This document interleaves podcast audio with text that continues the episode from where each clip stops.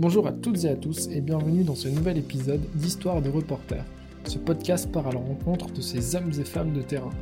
À chaque épisode, nous abordons un thème en lien avec l'invité. Aujourd'hui, nous recevons Mathieu Mondoloni, grand reporter pour Radio France, et nous aborderons le reportage radio. Je vous souhaite une très bonne écoute. Bonjour Mathieu, merci d'avoir accepté l'invitation. Bonjour. Alors euh, aujourd'hui Mathieu, on va parler de, ton parcours, on va revenir sur tes, sur tes reportages, approfondir un petit peu le reportage radio, puisque c'est aujourd'hui ton activité principale. Euh, donc pour commencer Mathieu, est-ce que tu peux te présenter, nous dévoiler également ton parcours? Euh, bah donc je suis Mathieu Mondoloni, je suis reporter à la radio France Info depuis euh, plusieurs années maintenant. Euh, mon parcours est pas celui de, de, de ce qu'on appelle entre nous les, les, bébés Radio France, c'est-à-dire que moi je suis sorti d'école, j'ai commencé à France Inter et sur le planning de Radio France, mais j'y suis pas resté longtemps. J'y suis resté quelques mois pour des pour des raisons personnelles à l'époque, et je me suis basé dans le Grand Est où j'avais fini mes études de journalisme d'abord d'ailleurs.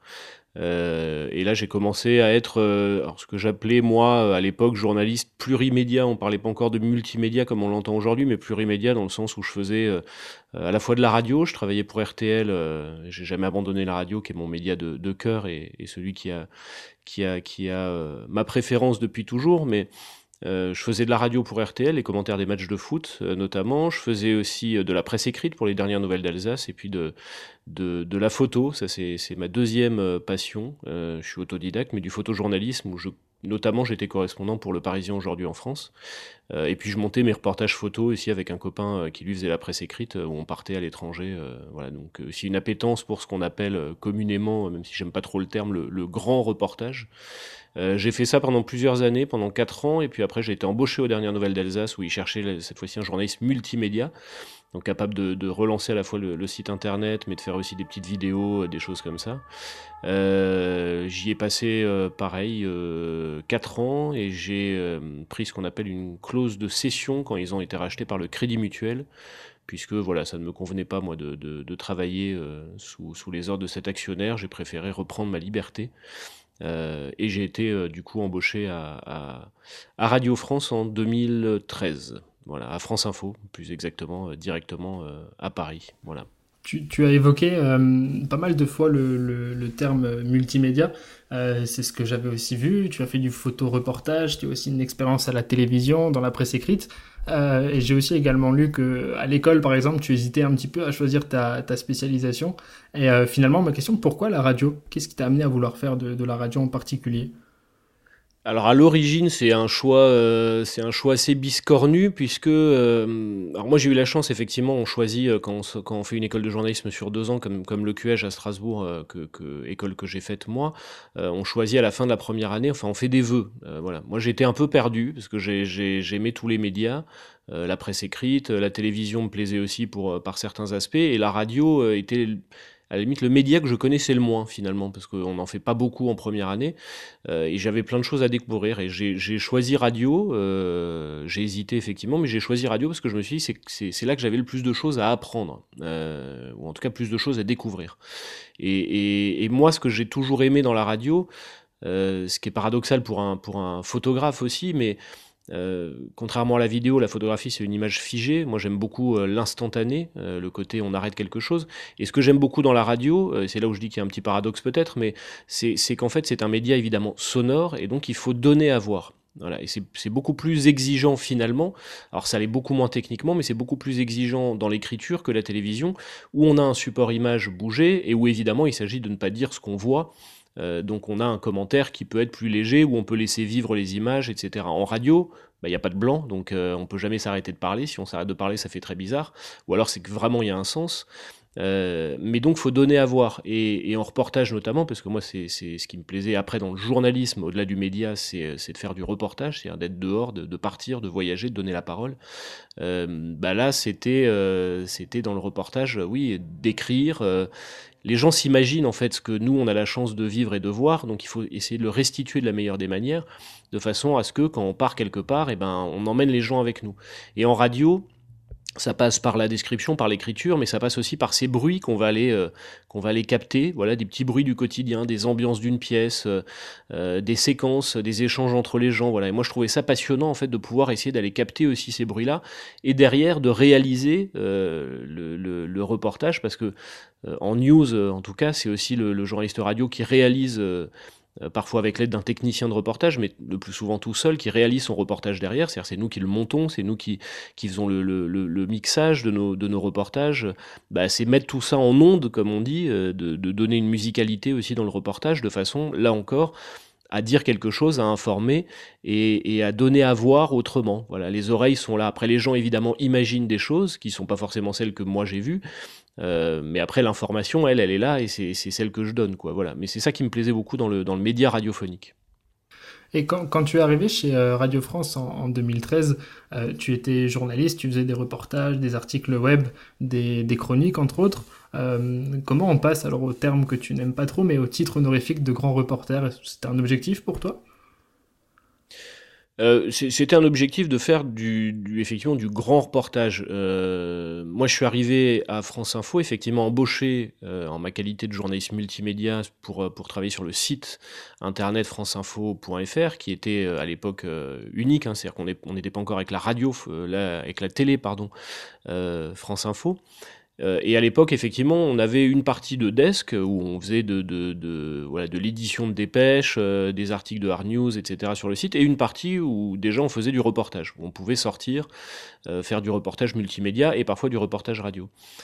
comment on passe de l'un à l'autre bah, Tout simplement, au bout d'un moment, enfin moi, encore une fois, mon objectif était de pouvoir refaire de la radio à 100%. J'avais adoré le journalisme multimédia.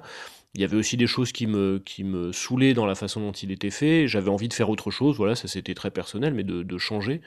Euh, donc mon objectif était de retourner à la radio à 100%, ce que j'ai réussi à faire euh, assez vite finalement, soit à travers les chroniques euh, dont tu parlais, effectivement, les chroniques notamment sur Star Wars, où on avait vendu un grand projet avec, avec mon, copain Baptiste Schweitzer à l'antenne de France Info.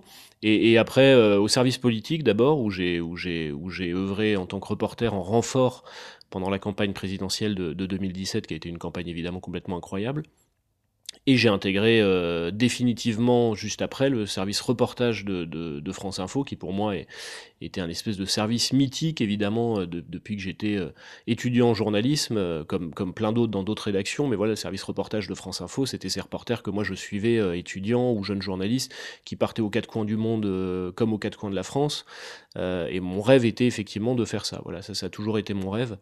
Euh, donc je suis arrivé au, service reportage de France Info euh, avec déjà euh, quand même dix années d'expérience. Hein. C'est-à-dire que, que, moi j'avais fait du grand reportage quand j'étais journaliste indépendant, j'en avais fait aussi quand j'étais quand j'étais journaliste, euh, même aux dernières nouvelles d'Alsace, où parfois j'ai pu être envoyé euh, euh, pour couvrir une actualité internationale, ce qui était plus rare, mais ce qui pouvait arriver. et puis surtout après, aux États-Unis, ouais, par exemple. mais après, surtout, ce qui, ce qui moi me plaisait à France Info, c'était le côté, le côté pompier de l'info. Et donc ça, c'est pas forcément que l'étranger d'ailleurs, parce que moi, quand je dis grand reporter, euh, J'aime pas le terme, encore une fois, pour moi il n'y a pas de grands et de petits reporters. Euh, c'est le côté, on, on, est des pompiers de l'info, c'est-à-dire on part dès qu'il se passe quelque chose quelque part, que ce soit euh, de l'autre côté du périphérique à Paris, euh, dans une région de, de France ou à l'autre bout du monde, eh ben on peut être déclenché, on peut partir pour aller rapporter ce qui se passe euh, dans, dans cet endroit-là, parce que on est une radio d'info en continu et parce qu'il se passe quelque chose d'extraordinaire. En général, c'est pour ça qu'on part. Euh, en tout cas, qui sort de l'ordinaire, quoi. Euh, et moi, ça, ça, ça a été euh, Ça a toujours été euh, quelque chose qui m'intéressait très particulièrement. J'adore ça, j'adore le côté euh, j'arrive le matin à 9h au bureau et je sais pas où est-ce que je vais être le soir. Alors, ça a évidemment pas que des avantages, hein, il y a plein de contraintes aussi en termes euh, de vie personnelle, etc. Mais, mais voilà, moi j'adorais ça. Et, rapidement, bah, en intégrant le service reportage de, France Info, fort de mon expérience qui n'était pas, encore une fois, je n'étais pas un junior en arrivant, et fort des premières missions que j'ai pu réaliser, bah, on m'a fait confiance. J'imagine que si on m'a fait confiance et refait confiance derrière, c'est qu'on est satisfait de la qualité de mon travail. Moi, j'ai toujours pris un plaisir immense et, voilà, j'ai eu la chance de vivre aussi euh, des missions, ce qu'on appelle des missions euh, chez nous, euh, inoubliables, fascinantes, éprouvantes, mais qui, derrière font aussi qu'au bout d'un moment, dans l'imaginaire en tout cas de la profession, on gagne effectivement ces galons de grands reporters. On estime au bout d'un moment que, voilà, on n'est plus, non seulement on n'est plus junior, mais on est même un senior avec les, avantages qu'il peut y avoir à, ces qualités-là. Moi, je, reviens vraiment là-dessus parce que c'est pas de l'immodestie, mais je, n'aime pas le terme grand reporter. Je l'utilise, par exemple, en bio de mon compte Twitter parce que parce qu'en fait, il faut aujourd'hui se vendre et, ça fait sérieux. Et puis quand je vois que d'autres le font, je me dis bon bah faut que je le fasse aussi. Mais j'aime pas ce mot-là parce que parce qu'encore une fois, il y a, parfois aussi l'idée que grand reporter c'est celui qui va faire que des reportages à l'étranger. C'est pas du tout mon cas. Euh, moi, j'adore encore une fois partir. Je l'ai fait là récemment. Euh, euh, avec, avec Frédéric Carbone euh, pour, pour le 12-14 de France Info. On est parti une semaine sur, sur ce qui était la route des municipales, en tout cas à l'origine, qui s'est transformée évidemment euh, en, route du coronavirus avec l'actualité qui, qui, existait. Mais voilà, de sillonner la France, de se retrouver dans, dans, dans, dans, dans des petites communes qui, qui, qui n'ont pas l'habitude forcément, effectivement, d'être sous le feu des projecteurs d'une radio nationale, mais dans, les, dans lesquelles on arrive et dans laquelle j'ai la possibilité de rencontrer, de discuter, de donner la parole, et je reviens encore une fois là-dessus, de donner la parole aux gens. Quoi, voilà. Et moi, j'adore ça. Voilà, j'adore partir euh, euh, au Pérou, euh, rencontrer un agriculteur qui, qui, lutte contre la, fonte des glaciers et le dérèglement climatique, et puis en même temps d'avoir la chance de, de, partir sur un rond-point au Puy-en-Velay, discuter avec des gilets jaunes quand c'était la crise des gilets jaunes. Voilà, moi je, je hiérarchise pas tout ça, j'adore tout ça. Ou couvrir les inondations dans l'Aude, dans l'Aude, ou, partir couvrir le passage de l'ouragan Irma à Saint-Martin. Enfin voilà, je euh, ou les conflits en Syrie euh, ou en Irak. Euh, moi, tout me plaît en fait là-dedans. Voilà, j'adore ça. J'adore pouvoir partir et donner la parole aux gens. Et, on, a cette chance quand même et ce luxe-là, nous les, reporters, de d'être aux premières loges d'événements qui seront parfois des événements historiques, qui sont parfois des événements historiques, et de devoir informer les gens. Donc on a une lourde responsabilité, clairement, c'est-à-dire celle de dire la vérité, de ne pas être manipulé, de faire attention voilà, ne pas se faire embarquer euh, par qui que ce soit dans quoi que ce soit. Et en même temps, on a la chance de pouvoir vivre au premier plan, je le répète, des événements euh, parfois historiques, quoi, et de se retrouver là. Moi, c'est pour ça que j'ai voulu faire ce métier, en fait, de me dire, c'est moi qui vais euh, savoir à un moment, je vais être là où ça se passe et je vais pouvoir le raconter, quoi. Voilà. quels sont pour toi les, ingrédients, on va pour faire un bon reportage radio? Il, faut, euh, il faut, pour faire un bon reportage radio, il faut évidemment des sons forts. Alors quand on dit des sons forts, euh, là aussi, on, les crée évidemment pas, mais c'est d'avoir un moment, il y a, y. Alors certains disent il n'y a, pas, il a pas de chance, il n'y a pas la chance du reporter. C'est vrai qu'il n'y a pas la chance du reporter. Moi au début je disais ouais mais j'ai eu de la chance et en fait on se rend compte que c'est pas forcément de la chance, c'est aussi qu'à un moment l'expérience nous permet bah, de voir les personnes qui, qui, qui comment dire, en les regardant, des fois, on arrive avec l'expérience à savoir que ces personnes-là vont avoir quelque chose qui va sortir du cœur à nous dire. Voilà. Euh, c'est-à-dire pas de la communication. Euh, euh, et après, évidemment, quand je dis des sons forts, bah, si c'est quelqu'un qui est pas du tout à l'aise avec un micro et qui n'arrive pas à nous parler, ça va pas être un son fort parce qu'on fait de la radio. en presse écrite, ça peut être plus facile. En radio, c'est impossible. Mais c'est d'abord un son fort, je pense. C'est-à-dire des, gens qui ont des choses fortes à nous dire, des témoignages parfois bouleversant ou prenant ou, euh, ou choquant, enfin peu importe, mais voilà, c'est des sons forts. Après, c'est euh, évidemment l'écriture du journaliste. Alors parfois on doit écrire le moins possible, mais parfois les mots qu'on va choisir, et, nous sommes des hommes de peu de mots finalement, paradoxalement, parce que sur des formats comme les formats news de, de France Info, ou de France Inter, euh, on n'a pas beaucoup de temps pour parler, mais, ces, mots justement sont très précieux, donc il faut les choisir avec soin pour donner à voir, là encore je répète ce que je disais tout à l'heure, c'est-à-dire pouvoir décrire, pour donner à ressentir, pour donner à, imaginer, euh, et en même temps pour informer du mieux possible. Et puis après je terminerai avec, euh, avec en reportage, pour moi une chose fondamentale, c'est évidemment l'ambiance qu'on va ramener de reportage, c'est-à-dire si je suis, euh, si je suis à la frontière euh, turco-syrienne euh, en pleine guerre entre la Turquie et les Kurdes syriens, bah évidemment qu'il faut que les gens, en écoutant mon reportage, se rendent compte de l'endroit où je suis. Alors, est-ce que je suis au calme, loin de la ligne de front? Est-ce que je suis près de la ligne de front? Bah, Ça, c'est de l'ambiance. Quand je suis à Saint-Martin, après le passage de l'ouragan Irma, et que je pars en patrouille avec, avec des gendarmes qui vont essayer d'aller chercher les corps qui, qui, gisent dans le lagon, bah évidemment que l'ambiance, il faut que les gens soient avec moi sur ce bateau de gendarmerie. Alors ça passe par, euh, par le bruit des plongeurs qui vont, qui vont sauter à l'eau, par les échanges qu'il peut y avoir entre les gendarmes, euh, par, euh, par le bruit de la mer, et un peu plus tard, pour, pour prendre l'exemple de ce reportage, par, par les larmes et l'émotion de la personne que je vais interviewer qui, qui, a, qui, a, failli mourir et qui témoigne de ça, comment elle s'est réfugiée dans une voiture au moment où la vague est arrivée et qu'elle a pu survivre miraculeusement alors qu'à côté sa voisine est morte. Voilà. Donc c'est c'est tout ça aussi qui fait un moment des reportages, non pas des reportages qui vont euh, euh, forcément marquer tout le monde, euh, mais qui en tout cas vont un moment, oui, peut-être secouer, provoquer quelque chose, et en tout cas me marquer moi. Ça, c'est, moi, je, fonctionne beaucoup, beaucoup à ça aussi, c'est-à-dire l'humain.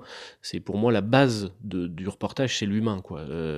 et c'est pour ça que j'ai voulu faire ce métier, c'est que c'est, que c'est il n'y a, rien de plus fort en fait que, ces rencontres-là, que ces témoignages-là, que, et que la confiance que nous font les gens à nous reporters pour venir témoigner, parce qu'il y a des gens qui parfois n'ont pas envie de parler, il y a des gens qu'il faut parfois convaincre, il y a des gens qui, qui ne veulent pas, et puis parfois on arrive à, voilà, leur dire qu'ils peuvent nous faire confiance, qu'ils ont raison de nous faire confiance, et ça peut donner des témoignages euh, bouleversants et des reportages qui vont être très intéressants parce qu'on est satisfait de, voilà, de la confiance qu'ils nous ont fait, et derrière de ce que ça peut changer d'ailleurs possiblement aussi pour eux parfois, euh, de se dire, bon bah voilà, on a, pu leur donner la parole euh, à eux, voilà, à l'endroit où ils sont aujourd'hui. Est-ce que ça changera pour eux demain? Je ne sais pas, mais parfois oui, euh, et ça peut être aussi une satisfaction de se dire que le reportage et, le porte-voix qu'on a pu donner à ces gens-là, qui sont, le, les journalistes, pour le coup, euh, là aussi très modestement, mais c'est notre rôle, c'est on informe, on donne la parole à des gens qui, sans les journalistes, et je parle pas que de moi, je parle de tous les journalistes, bah, ne pourraient pas forcément se faire entendre. Ben voilà, euh, parfois ça peut changer, euh, ça peut changer les choses pour eux, et puis ça peut déclencher des choses aussi ailleurs. Voilà. Donc, toi, un petit peu pour comprendre la, la jeunesse personnelle, on va dire, de ce qui t'a donné envie d'aller sur le terrain, c'était vraiment ça, c'était le côté humain. À moi, c'était euh, clairement l'humain. Ce qui m'a donné envie d'aller sur le terrain, c'était d'être au contact des gens. Voilà. C'est euh, de voyager, et quand je dis voyager, je reviens euh, au terme voyage. C'est-à-dire, c'est pas de voyager forcément à l'autre bout du monde, c'est de voyager et de rencontrer des gens que je n'aurais jamais rencontrés si je n'avais pas été reporter. Voilà, je n'aurais jamais rencontré euh, des gilets jaunes euh, sur le rond-point du Puy-en-Velay en pleine crise qu'il occupait depuis des semaines au moment où Emmanuel Macron était venu faire une visite surprise. Je les aurais jamais rencontrés si je n'avais pas été reporter. Je n'aurais jamais rencontré un petit gamin un petit gamin euh, yézidi euh, de 10 ans qui a passé euh, la moitié de sa vie comme esclave de Daesh si je n'avais pas été reporter. Je n'aurais jamais rencontré l'habitant d'une commune dans un désert médical qui m'explique à quel point c'est difficile et compliqué de pouvoir avoir un rendez-vous chez le médecin et donc de faire soigner ses parents, ses enfants, si je n'avais pas été reporter. Voilà, donc, moi je, c'est vraiment le moteur en fait, c'est de me dire j'ai rencontré des gens extraordinaires parce que ce sont les gens qui sont extraordinaires, hein, c'est évidemment pas les journalistes, mais j'ai pu rencontrer des gens extraordinaires en allant faire mon métier. Et c'est tout ce que j'aime euh, dans mon métier, c'est ça, c'est ces rencontres extraordinaires, ces gens que je n'aurais jamais rencontrés sans être journaliste. Euh, et qui ont pu me confier des choses et du coup aussi moi me faire euh, intellectuellement grandir quoi. Moi j'ai appris plein de choses, j'ai j'ai vécu plein de choses grâce à eux par procuration, en leur donnant la parole quelque part. Euh, j'ai vu plein de choses euh, en, partant dans des régions dans lesquelles je ne serais jamais allé si je n'avais pas été journaliste non plus. Voilà, je, je c'est des moments extraordinaires et qu'on a la chance de pouvoir vivre, qui sont parfois, encore une fois, je le répète, très durs humainement, parfois bouleversants, parfois, voilà, quand on revient de reportage, il nous faut un peu de temps pour digérer, pour euh, se remettre, euh, et puis pour repartir sur le suivant. Mais en même temps, c'est, encore une fois des moments vraiment inoubliables, quoi, inoubliables. Euh, donc on essaye d'en rendre compte, de, de, les résumer. Alors parfois en, en deux minutes, en trois minutes, il faut les résumer pour la radio. C'est pas, c'est pas toujours évident. Euh, mais on essaye, euh, voilà. Il y a des reportages dont je suis euh, très fier, il y en a d'autres que je préfère oublier. Hein. C'est, on fait pas tout le temps des, des trucs extraordinaires, mais, mais, parfois quand on y arrive et qu'on a du retour, soit des auditeurs, soit de, de, de, nos rédacteurs en chef, qui nous disent putain ton reportage là, il était, voilà, il nous a bien, il nous a bien emmené, il nous a bien saisi. Bah ça fait plaisir. On se dit ok, la mission accomplie quoi. Tu, l'as dit juste, euh, juste avant, il faut être précis dans le reportage à dos, il faut être concis. Est-ce qu'il t'arrive d'être frustré des fois par certains choix, de, laisser un témoignage sur les côtés par exemple? Ah oui, tout le temps, euh, tout le temps. Euh, c'est, Moi, j'ai en plus ce défaut, c'est-à-dire que quand je commence à monter, à faire ma première version, 80%, euh, dans 80% des cas, je suis trop long, donc à chaque fois, il faut que je taille dans, dans le reportage avant de le livrer, parce qu'évidemment, euh, quand on nous dit euh, tu fais un reportage de 2 minutes, eh ben, il peut pas faire 2 minutes 30, ou alors il faut, faut, faut qu'on ait l'accord de la rédaction en chef, et si tout le monde fait ça, ben, on fait plus des journées de 24 heures à la radio. Donc non, non, très souvent, moi, je dois tailler, et évidemment que c'est horrible, évidemment que c'est frustrant, et, je l'explique d'ailleurs souvent, alors notamment depuis que la défiance vis-à-vis des journalistes a beaucoup grandi, moi, je prends beaucoup de temps à expliquer à mes interlocuteurs comment on travaille, ça permet de démystifier le métier, de leur faire comprendre que euh, voilà, il n'y a pas de complot, on n'est pas à la solde de qui que ce soit, et, que quand on coupe et quand on choisit, bah, c'est parce que ça fait, métier ça fait partie du métier de journaliste de choisir. Euh, mais du coup, je l'explique. Donc, quand je passe 5 minutes avec quelqu'un, euh, je vais dire, vous savez, c'est 5 minutes d'interview qu'on va faire ensemble. Enfin, quand je fais 5 minutes d'interview, parce qu'en général, je reste un peu plus longtemps avec les gens, évidemment, mais sur ces 5 minutes d'interview, je vais peut-être garder que 30 secondes, et il faudra pas m'en vouloir, c'est la règle du journalisme, en fait. On est obligé de garder ces 30 secondes, ça va être les 30 secondes les plus fortes. Et parfois, je dis aussi aux gens, voilà, je suis pas sûr de pouvoir tout garder. C'est-à-dire, il y a des gens que j'interviewe et au final qui ne seront pas dans le reportage. Mais enfin, je peux comprendre que certains soient, encore plus frustrés que moi, euh, mais moi je le suis effectivement énormément. Après, ça fait partie de notre métier, on doit choisir. Et puis après, il existe des formats. Euh, j'ai fait un, Interception, c'est le magazine de la, de la rédaction de France Inter, euh, sur, la, sur la collapsologie. Il, existe des formats, quand vraiment on veut s'étendre, qui nous permettent d'aller beaucoup plus loin dans les, dans les choses aussi, ou, des, ou, sur France Culture, sur France Inter. Euh, sur France Info, non, nous, on n'a pas de, long format parce qu'on est encore une fois, je le répète, une, radio de breaking news. Euh, mais je bosse pour toutes les chaînes de Radio France et on peut trouver à se satisfaire aussi parfois de, formats beaucoup plus longs quand on a besoin. Euh, c'est pas la majorité du temps, c'est clair. la majorité du temps, on fait ces arbitrages qui sont parfois douloureux, mais qui encore une fois ont pour seul objectif de servir le propos des gens qu'on a rencontrés. On, en parlait avant hein, de, de la photo-reportage, du photo-reportage. Tu en as fait un petit tu, en as fait, tu en fais toujours un petit peu. Est-ce que parfois on peut avoir le sentiment que l'image manque à la radio? Est-ce que tu as ce sentiment-là des fois?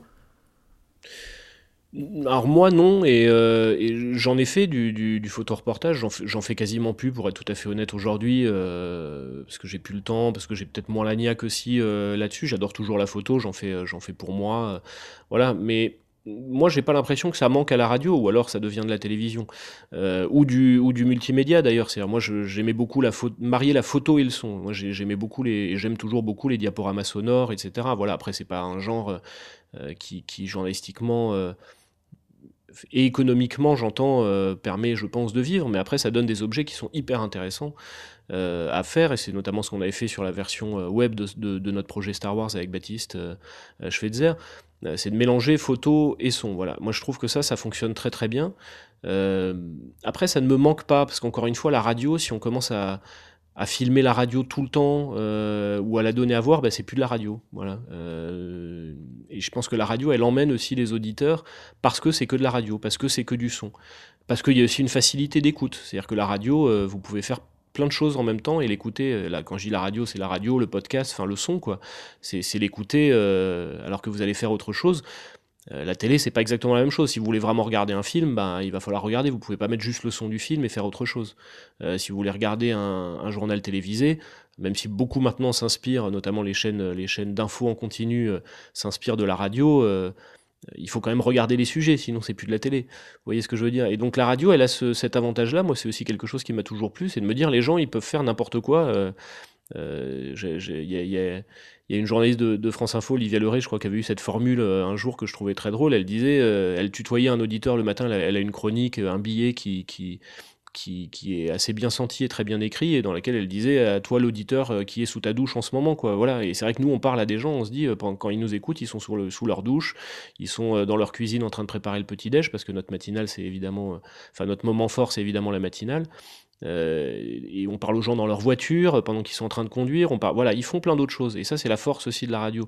Y rajouter de l'image, bah, ça va perdre de son charme et puis ça, va obliger les gens tout d'un coup à ne rien faire d'autre pendant qu'ils nous écoutent. Et pour moi, c'est plus la même chose. Voilà. Avant, tu, parlais de, témoignages de, personnes. Euh, comment tu fais pour créer une, atmosphère, on va dire, favorable à la confidence? Parce que ça doit pas être facile forcément pour toutes les personnes que tu rencontres. C'est alors parfois c'est très facile, c'est-à-dire que parfois les gens ont besoin de parler, ont besoin de crier, ont besoin de dénoncer, ont besoin de s'emporter, euh, et quand ils voient un micro, ils comprennent que c'est l'occasion de le faire. Donc parfois c'est vraiment très simple. Parfois c'est beaucoup plus compliqué. Je vais prendre les deux extrêmes. Hein. Euh, parfois effectivement c'est beaucoup plus compliqué. Il faut prendre le temps de, convaincre et je reviens à ce que je disais tout à l'heure, c'est-à-dire d'expliquer aussi notre métier, euh, comment on travaille, pourquoi on le fait, pourquoi on est là de gagner la confiance des personnes aussi. Donc c'est aussi ne pas arriver en sortant le micro euh, immédiatement. Euh, voilà, je, moi je sors pas de la voiture avec le, enfin rarement, euh, sauf si vraiment c'est une scène ou une séquence qu'il faut enregistrer, mais sinon je ne sors pas de la voiture ou du train ou de l'avion, etc. En sortant le micro et en étant déjà en position record.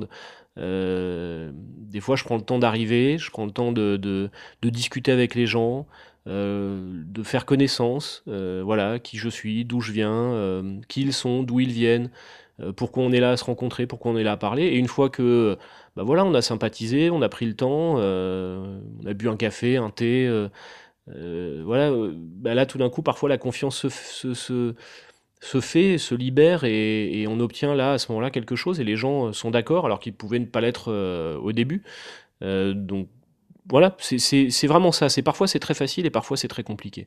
C'est hum, j'ai rarement, euh, j'ai des refus, euh, ça évidemment, alors notamment quand on va faire, euh, voilà, je sais pas, des, des, des, reportages en manifestation, on approche des gens, bah non, j'ai pas envie de parler, bah très bien, moi je respecte tout à fait, les gens n'ont pas envie de parler, quand, quand, quand, ils nous éconduisent gentiment, moi j'ai aucun problème avec ça, je dis merci beaucoup, bonne journée, puis voilà, c'est réglé. mais sinon après, sur, sur les reportages que, que j'ai pu faire, ou, j'ai rarement eu de, refus, voilà, c'est encore une fois, si on prend le temps et si on n'arrive pas comme un, comme un bourrin, parce que je sais que parfois certains confrères ou certaines consoeurs peuvent arriver, euh, soit pris par le temps, soit parce qu'ils sont maladroits, euh, un peu comme des bourrins sur des lieux de reportage. Euh, bah oui, les gens peuvent s'en offusquer. on, arrive aussi souvent, on rentre chez les gens, hein. donc donc il y a une forme de, comment dire, on, brise un peu une forme d'intimité en allant chez eux, en sortant un micro, en enregistrant, en prenant un, bout d'eux, en fait, qu'on va mettre après euh, à la radio, qu'on va mettre en onde. Bah, donc le faire, faut aussi le faire, euh, voilà, parfois doucement, parfois à pas de velours, euh, voilà, prendre son temps pour ne pas pour ne pas offusquer, pour ne pas blesser, pour ne pas fâcher les personnes qu'on a autour. Et parfois, à l'inverse, on peut aussi commencer à tourner directement parce que c'est là qu'on va avoir de la spontanéité. Mais je, reviens à ça, je pense que parfois il faut prendre son temps. Si je reprends l'exemple de, euh, du témoignage de Kinan, le, l'enfant yézidi euh, qui avait passé la moitié de sa vie, de 10 ans, qui avait passé la moitié de sa vie comme esclave de Daesh. Quand je suis arrivé, je l'ai rencontré dans un camp de réfugiés, euh, on s'est apprivoisé. Ça n'a pas pris des heures, c'est pas ce que je dis. Mais évidemment qu'il a fallu un peu l'apprivoiser. Il venait, d'être libéré quelques jours avant. Il avait vécu des choses innommables que qu'on a, enfin, heureusement dans notre majorité, nous n'avons jamais vécu, nous ne vivrons jamais. Mais j'allais pas arriver en sortant mon micro, en lui collant sous le nez, en me disant alors mon petit, raconte-moi quoi. Euh, il avait perdu ses parents. Euh, euh, j'ai discuté avant avec les psys, j'ai discuté avec avec le traducteur. on s'est mis d'accord sur des questions qu'on allait lui poser ou pas lui poser, pour pas le, le, blesser, pour pas le, lui faire de mal, pour pas lui, lui le faire convoquer des souvenirs qui pourraient être douloureux. Et donc on a d'abord discuté avant que j'enregistre, on a un peu parlé, euh, par le biais encore une fois du traducteur, mais de comment il allait lui, euh, qu'est-ce qui lui faisait plaisir, pourquoi il était habillé comme ça aujourd'hui, et puis au fur et à mesure, bah voilà, ça allait, ça allait un petit peu mieux. Alors je, je dis pas qu'il a fait des sourires et qu'on a joué au foot ensemble, parce que c'est un gamin qui est évidemment traumatisé, mais ça allait mieux, et derrière on a pu poser des questions sans aller là où, ça me semblait dangereux, c'est-à-dire moi j'ai pas posé de questions sur ses parents, et finalement c'est lui qui l'a raconté tout seul, parce que justement je pense qu'il avait vu que voilà, il pouvait faire confiance. Euh, à nous, je dis nous parce qu'il y avait moi, il y avait les Eric Audra, le technicien de reportage, notre fixeur, évidemment, qui était là, euh, qui était là aussi, euh, Saïd. Euh, et au final, on obtient un témoignage qui est bouleversant parce que ce gamin décide de nous faire confiance. Voilà, c'est lui en fait qui, qui, qui, nous fait confiance. nous, on essaye de la gagner, cette confiance. Et quand on y arrive. C'est des reportages qui, qui marquent. C'est pas, pas trop dur de rentrer après en, France avec de, de, telles, telles images en tête? Bah, euh, alors Kinan, pour le coup, les images, c'est lui qui les avait. Ce qui est, difficile pour Kinan, euh, j'entends, c'est, la violence de son témoignage. Enfin, la, la violence. Si, c'est la violence de son témoignage. Moi, j'ai un fils qui a le même âge que lui. Et pendant toute l'interview, et quand il me racontait son histoire, je me disais, mais mon gamin a le même âge que lui, en fait. Et mon gamin, euh, bah lui, il vit euh, tranquillement, il va à l'école, il sourit, il est insouciant, il vit dans un pays en paix, il va jouer au foot avec ses copains, euh, il a son papa, il a sa maman, euh, il, a, il, a, il, fête, il fête Noël, il a ses cadeaux, il a son anniversaire. Enfin voilà, et je me dis, d'être né à un endroit et d'être né à un autre, c'est pas la même vie, quoi. Ils ont le même âge, exactement le même âge. Ils ont 10 ans tous les deux. Il y en a un qui a un regard sombre, noir, qui sourit plus du tout, et il y en a un qui est un soleil, quoi. Voilà. Et, et donc, quand on rentre, évidemment, qu'on regarde les choses un peu différemment. ça, ça, ça nous habite, ça nous transperce, euh, parce, que, parce que déjà les gens nous font confiance, mais aussi parce que, bah oui, euh, nous on se les prend en, pleine tête, et puis nous on se prend l'intégralité du témoignage. C'est-à-dire que, que, moi, Kinan, j'en fais un sujet qui va faire 2 minutes 30 ou 2 minutes, euh, mais je suis resté avec lui pendant plus d'une heure, et donc il m'a parlé de plein d'autres choses. Et que là aussi on sélectionne, et donc du coup nous on prend l'ensemble du témoignage que, que qu'on nous livre, et puis on en livre une petite partie, évidemment les moments les plus forts aux auditeurs, mais donc oui, derrière, derrière ça, on, trimballe tout ça, mais comme on trimballe les conflits quand on va faire, quand, on est sur la couverture de conflits, euh, bah, nous, on y passe 15 euh, jours euh, pour faire des, sujets quotidiens de 2 minutes. Donc même si vous mettez bout à bout tous ces sujets, ça va faire 30 minutes de conflit que les auditeurs vont pouvoir entendre. J'exagère à peine. Bah, nous, on y passe 15 jours. Donc quand on passe 15 jours dans des, dans des zones un peu compliquées, avec dans des situations pas faciles, avec des gens voilà, qui, pour certains, sont violents, pour d'autres, subissent cette violence c'est pas évident. Euh, et on trimballe ça en revenant quand on va couvrir des catastrophes naturelles. Moi, c'est encore pire que, les conflits, c'est les catastrophes naturelles parce que dans les conflits, il y a des coupables, quoi. Il y a, des guerriers, il y a des gens qui ont des armes et qui ont les doigts sur, euh, le doigt sur la gâchette et qu'on peut, euh, voilà, on peut se dire, ok, bon, bah eux, c'est les méchants, peu importe le camp dans lequel on se met, ce sont les méchants des uns. ou les gentils des autres. Mais alors les catastrophes naturelles, c'est encore pire parce que là, c'est la dévastation totale. Les gens perdent tout, de de leur maison à leurs proches. Euh, et nous, on arrive, on arrive dans des situations comme ça où, là aussi, on vit dans des, dans des situations. Euh, enfin, on vit euh, comme on peut vivre parce qu'il n'y a plus rien. Je pense notamment à Saint-Martin où, quand nous on a débarqué, bah, il n'y avait plus d'eau, plus d'électricité, plus de nourriture, plus de télécommunications, plus d'internet, plus de toit. Et donc on a fait bah, comme les gens, hein, mais là les, les, gens eux se faisaient évacuer pour ceux qui pouvaient, et nous on voulait venir, donc déjà c'est très particulier, et puis quand on arrive dans des situations comme ça et qu'on voit la détresse des gens, quand on voit leur colère, quand on voit euh, leur douleur, euh, ouais, bah en revenant, euh, moi, je, je, sur des missions aussi dures comme ça, quand je rentre, je, j'en rêve pendant, pendant, pendant des jours, quoi, des jours, voire des semaines. Donc après, psychologiquement, il faut évidemment se protéger. Nous, à Radio France, on, peut, si on le souhaite, faire appel à une cellule psychologique pour, quand on revient de reportage un peu dur, pouvoir se confier euh, se vider pour pas justement trop trimballer ça. Euh, moi, j'ai pas eu besoin jusqu'à maintenant d'y faire appel. Euh, alors soit, soit que moi, de toute façon, je pouvais avoir un psy à moi qui faisait que voilà, je parlais. moi, je me suis surtout toujours fixé comme règle de si quand je rentre, ça dure 15 jours, le côté post-traumatique, c'est normal. Si c'est au-delà de 15 jours, je consulte. Voilà, en gros. en général, dans, l'extrême majorité des cas, ça s'arrête avant, le, avant les 15 jours. Euh, et, puis on passe à autre chose. Je pense qu'on se blinde aussi un petit peu. Mais après, quand je dis on passe à autre chose, c'est-à-dire que c'est plus, plus du, pas du post-traumatique. C'est des choses après qui font partie de nous. C'est comme un leg, quoi. C'est, les gens qu'on a rencontrés qui ont vécu ces situations dramatiques. Et ben ils nous ont légué une petite partie de leur douleur, de leur souffrance, de leur tristesse. On la trimballe avec nous, mais mais mais mais ça nous construit aussi pour les reportages suivants. Ça nous donne de l'expérience, ça nous permet d'eux. Euh, moi, je suis pas un cynique, quoi. C'est là où je vous disais, moi, c'est l'humain qui compte. Je, peux faire preuve de cynisme, c'est comme tout journaliste. Et des fois, on aime bien rigoler, on aime bien. Ça permet de lâcher, euh, de lâcher, voilà, un petit peu le, la pression. Mais après, moi, je suis surtout un humain, c'est-à-dire qu'après, je suis pas. Euh, je suis pas genre ah bah oui ça me fait plus rien parce que j'ai vu pire la fois d'avant. Non, c'est pas ça du tout. Au contraire, moi tout ce qui tout ce qu'on m'a confié et tout ce que je trimballe un petit peu de, ces témoignages ou de ces situations qui sont, euh, qui sont parfois un peu douloureuses, bah, ça me permet d'aller en voir d'autres et puis, euh, et puis peut-être aussi d'ailleurs de gagner la confiance des autres parce que je sais à quel moment il faut pas que j'insiste, je sais à quel moment je peux reposer une question, je sais à quel moment il faut que je me taise parce que la personne a besoin de, de parler et que c'est pas à moi de l'interrompre. Euh, voilà, c'est ça nous construit en fait nous aussi reporters quoi. Merci beaucoup Mathieu. Mais de rien, avec plaisir. Ce podcast touche à sa fin. Je vous remercie d'avoir écouté jusqu'au bout. Si ce podcast vous a plu, n'hésitez pas à vous abonner pour être tenu informé des prochaines sorties. Je vous dis à très bientôt.